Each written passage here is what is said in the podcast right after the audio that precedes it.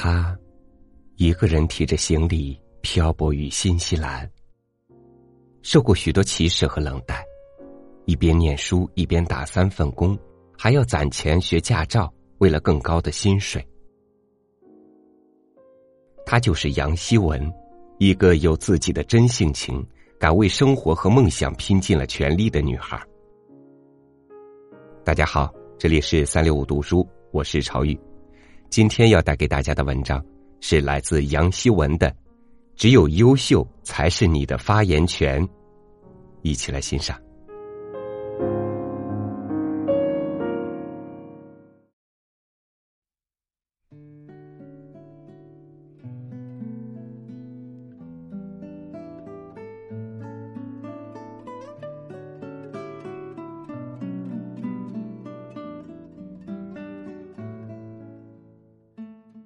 那是我背井离乡的第一年，家乡已经把夏天过腻了，我却一个人在南半球强撑着活过一个寒冬。我在一个小小的咖啡馆里端盘子，全靠这份工作为下个学期的学费攒资本。经常熬夜写作业的虚弱睡眠和高强度的工作量，让我的记忆力有些吃不消。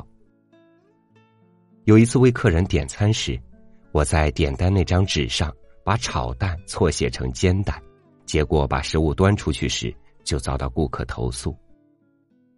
一直在背后紧盯我的老板娘瞬间暴跳如雷，这让我整个下午的耳边都充斥着反复的责备：“你怎么这么不小心呢？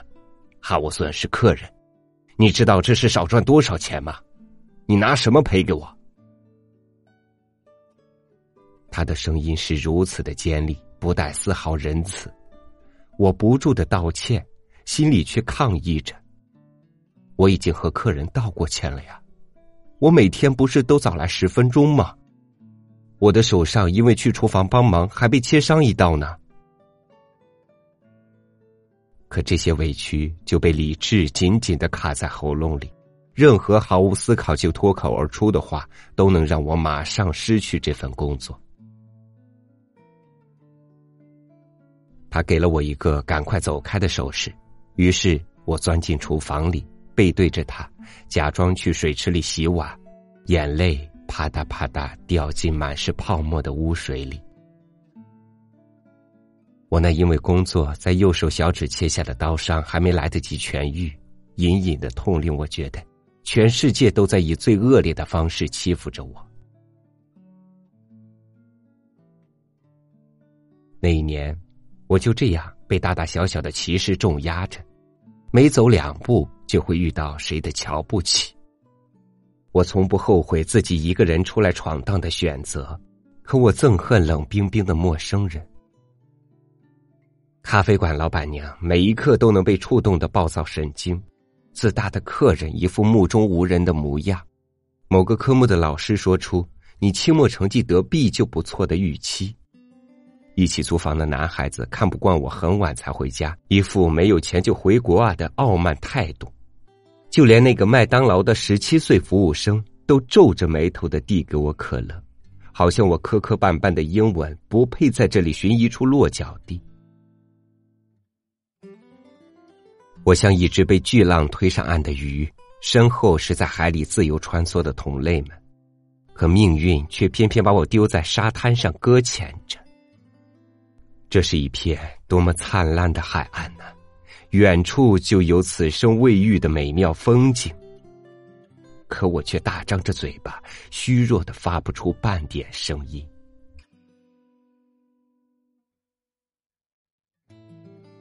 我没能总结出什么可以安慰自己的道理。自从远离家乡，就懂得再艰难也要坚持坚强，因为没有人会帮你擦眼泪。我是个一无所有的姑娘，穷的只剩下自尊心。那些敏感的情绪无时无刻不在身体里发作着。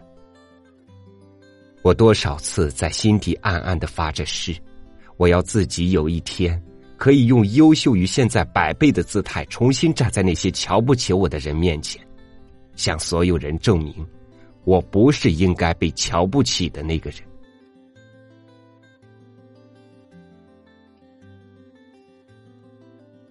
这样的心态说来有点不健康，但是却让我在很长的一段日子里充满了斗志。不管谁觉得你从来不优秀，或者你以后也不会优秀下去，这都成为了我人生的刺激疗法。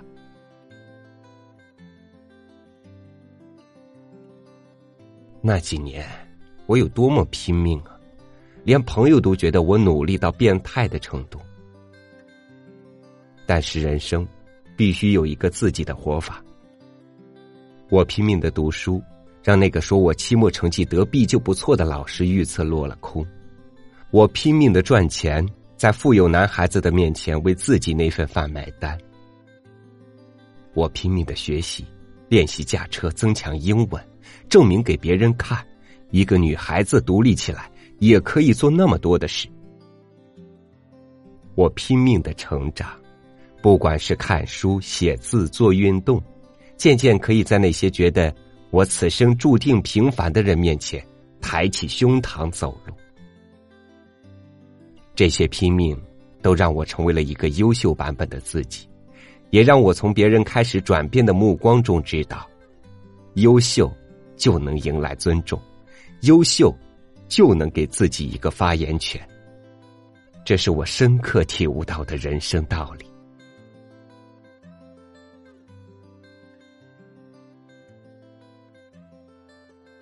如果观察身边突然间奋起的朋友，我们大概会发现，有很多努力并不是自发的，而是来源于一种伤害。我的女性朋友因为老板一直以来的性别歧视而感到愤慨，提起老板一副咬牙切齿的模样，于是，一心扑在工作上，发誓自己有一天一定要翻身做老板。身边的有因为肥胖或相貌平凡突然被恋人抛弃的好女孩，看着前任仰着鼻孔看自己的模样，决定在失恋后的日子里用全部精力提升自己，发誓要修炼成一个内外美丽的女人。还有一些在城市中挣扎的年轻人，被黑心房东不停上涨的房租和居高临下的态度烦忧着，于是。加班加点，努力赚钱，发誓要在这个城市里赚得属于自己的一平米接着一平米。走进残酷的社会，才知道，天生弱者的女孩子不努力就没有优秀的机会，不优秀也就失去了被尊重的机会。如果你是一个女孩子。同我一样平凡，却甘愿乘风奋斗。我相信你的人生中也遇见过这样的时刻：明明怀着一颗善良的心拼命努力着，却无时无刻不在被忽视着。你的内心深处无比需要被认同，却偏偏遇见了嘲讽；你渴望被重视，却偏偏遭到了白眼；你期望自己的才能可以去改变一些什么，却偏偏有人告诉你。你不会成为任何人。若你正在经历这份坎坷，那只有一个原因，说起来残酷也真实。你只是不够优秀而已。别去相信美丽可以拯救自己的全部缺点，也别去指责这世界残忍的一面。很抱歉，现实里不会存在永久的吸引或同情，人。总是头朝向更好的地方，而忽视在低处挣扎的那些人，这是人类共有的特点。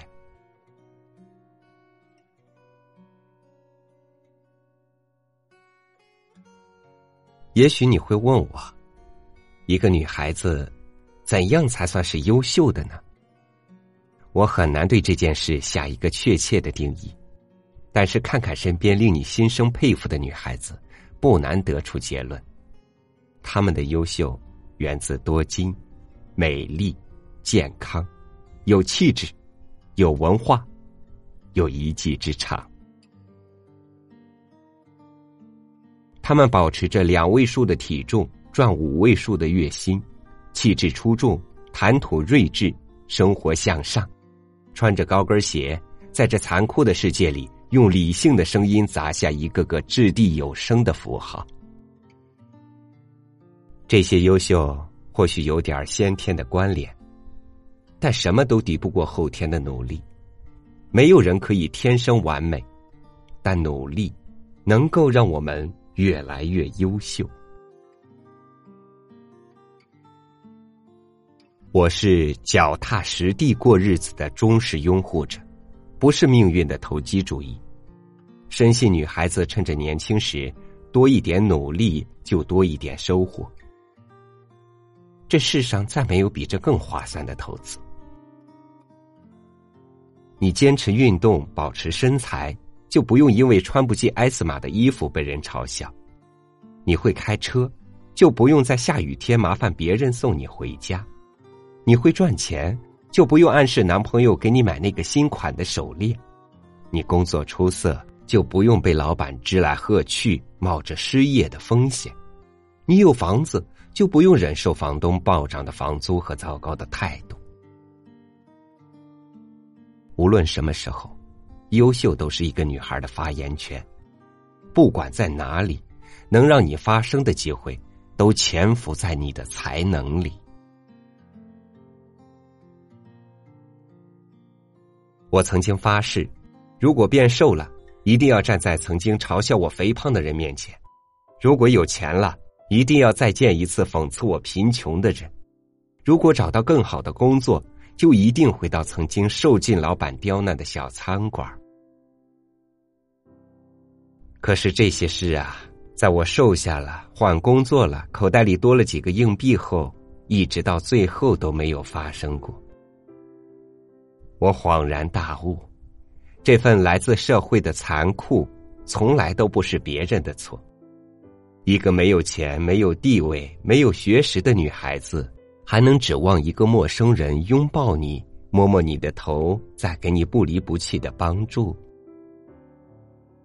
相信我，这世界从不会有强者对弱者无条件的资助，连爱情都未必能慷慨如此。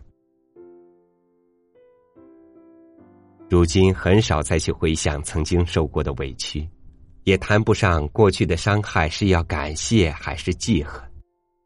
我已经慢慢理解。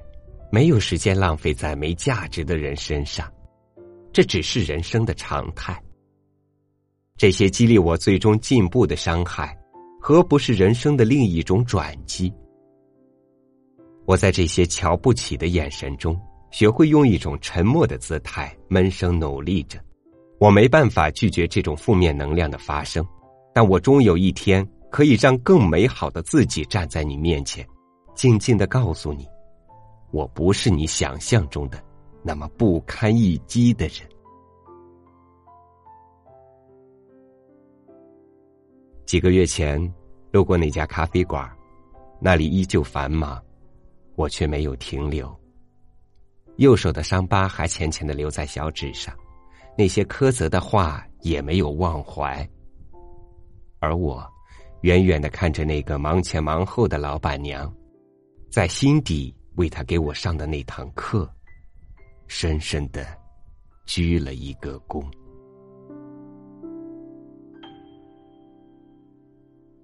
舞台的灯光点亮，梦就要上场。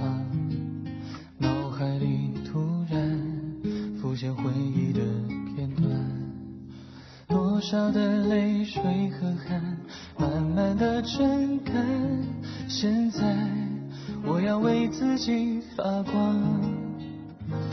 如果生命不曾清贫难成人，少经磨难老天真。太多的抱怨，只能让你在追求优秀的路上越走越慢。化激愤为激励，才能更快触及属于你的发言权。感谢您收听今天的三六五读书，追梦的路上，超宇和你一起努力。咱们明天。再见。